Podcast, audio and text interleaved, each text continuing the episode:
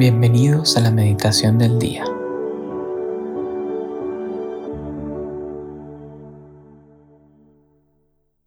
En el nombre del Padre, y del Hijo, y del Espíritu Santo. Amén. Ven Espíritu Santo, y llena los corazones de tus fieles y enciende en ellos el fuego de tu amor. Envía, Señor, tu Espíritu Creador, y renueva la faz de la tierra. Oremos. Oh Dios que has iluminado los corazones de tus hijos con la luz del Espíritu Santo, haznos dóciles a sus inspiraciones para gustar siempre del bien y gozar de su consuelo. Por Cristo nuestro Señor. Amén. Ahora que hemos invocado al Espíritu Santo, al Espíritu de amor, que nos va a guiar durante este momento de oración, de encuentro personal con el Señor, pídele al Espíritu Santo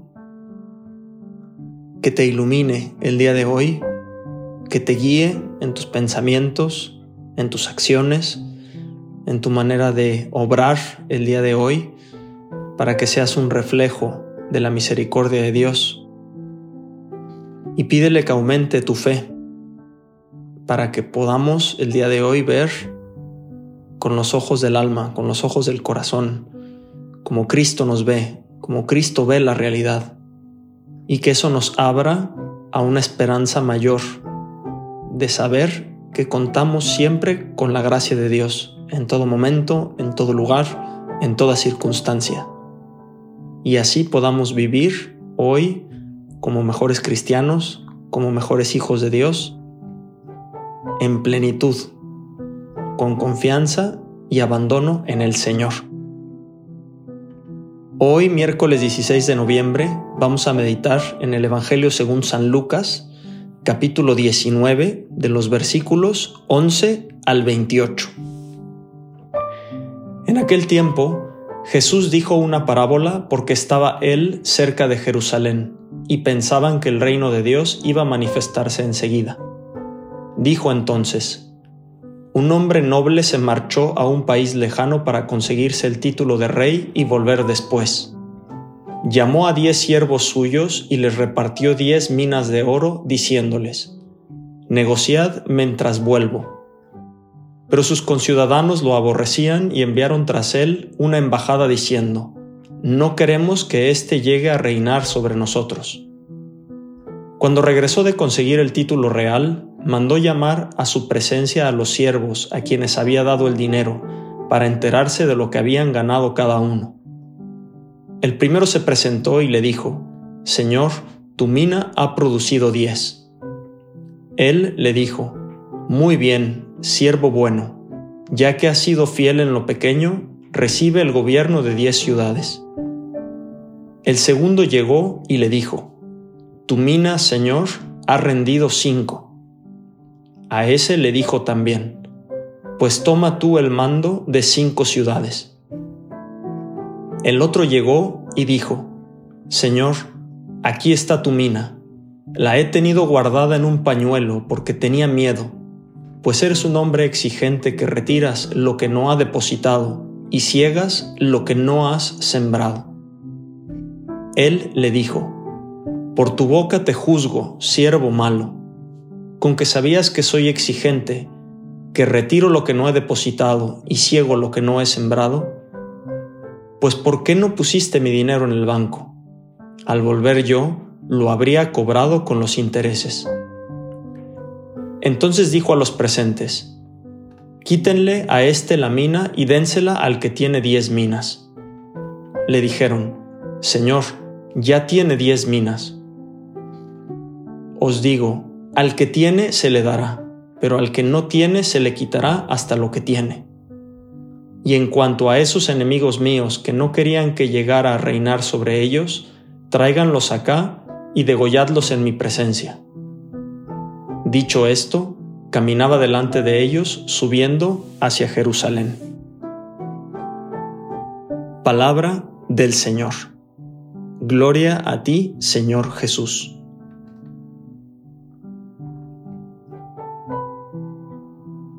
En estos días nos encontramos en la novena de Cristo Rey, donde te invito a que el día de hoy le pidamos a Cristo, venga tu reino, Señor, venga tu reino en mi vida, que venga tu reino en mi corazón, día a día.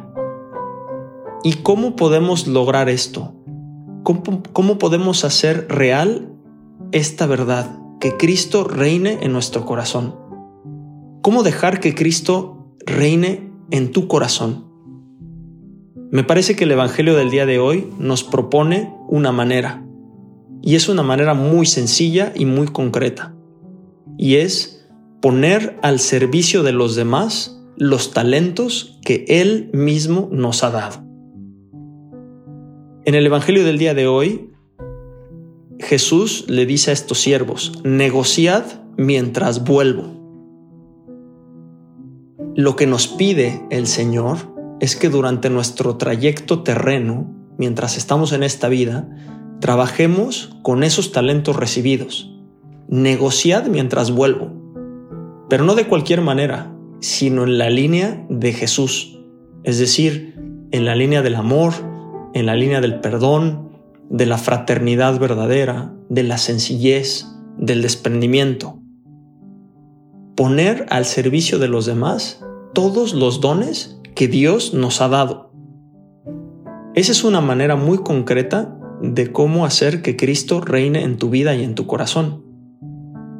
Pero también el Evangelio nos pone dos opciones ante esa invitación que Cristo nos hace de poner al servicio de los demás nuestros talentos. Por un lado, Dios cuando nos creó nos dio una serie de talentos, de cualidades, de elementos positivos para crecer, para madurar. Y podemos o ponerlos al servicio de los demás o podemos esconderlos o usarlos solamente para nuestro beneficio. Si nosotros ponemos al servicio de los demás los talentos, creo que habría primero que descubrir cuáles son los talentos que tú tienes. Porque honestamente es más fácil fijarnos en las propias debilidades, en los límites, en nuestros defectos. Hoy te invito a que delante de Dios, con sinceridad y con confianza en Él, veas lo bendecido que eres y tomes conciencia de todo el bien que Dios te ha dado, todos los talentos que Dios te ha dado. Y empezar por lo más grande, pero a veces también lo más sencillo y lo que se nos olvida, que somos hijos de Dios. Eso es un talento.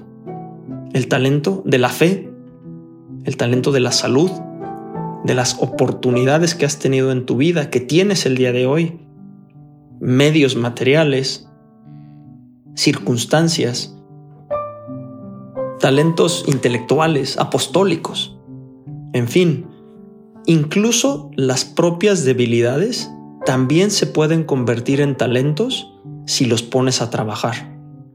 Y en lugar de verlos solo como un defecto, verlos como una oportunidad para crecer, para madurar, para ser mejor.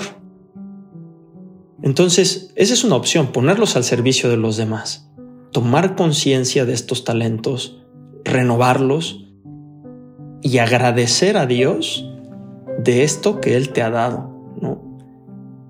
Y decidir el día de hoy, con la gracia de Dios, de ponerlos al servicio de los demás, sabiendo que hay más alegría, más felicidad en dar que en recibir.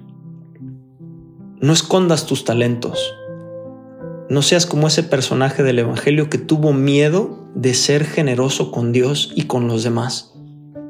Porque el miedo paraliza, el miedo frena, el miedo te limita y en definitiva impide que seas feliz. Si tú das a los demás y das a Dios esos talentos que Él mismo te ha dado, recibirás más porque por eso en el Evangelio Cristo insiste en esa realidad. Quien tiene, se le dará todavía más. Es decir, quien ha sido generoso recibirá todavía más, el ciento por uno en esta vida.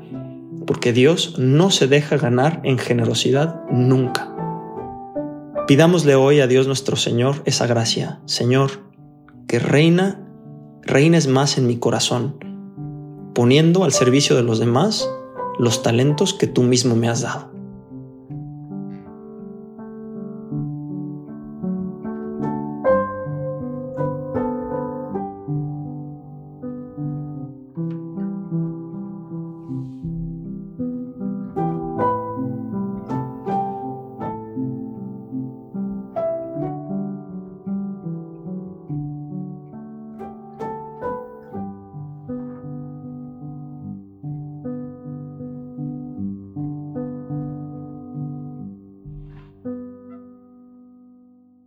Te damos gracias, Señor, por todos tus beneficios, a ti que vives y reinas por los siglos de los siglos. Amén. Cristo Rey nuestro, venga tu reino. María, Reina de los Apóstoles, enséñanos a orar. En el nombre del Padre, y del Hijo, y del Espíritu Santo. Amén.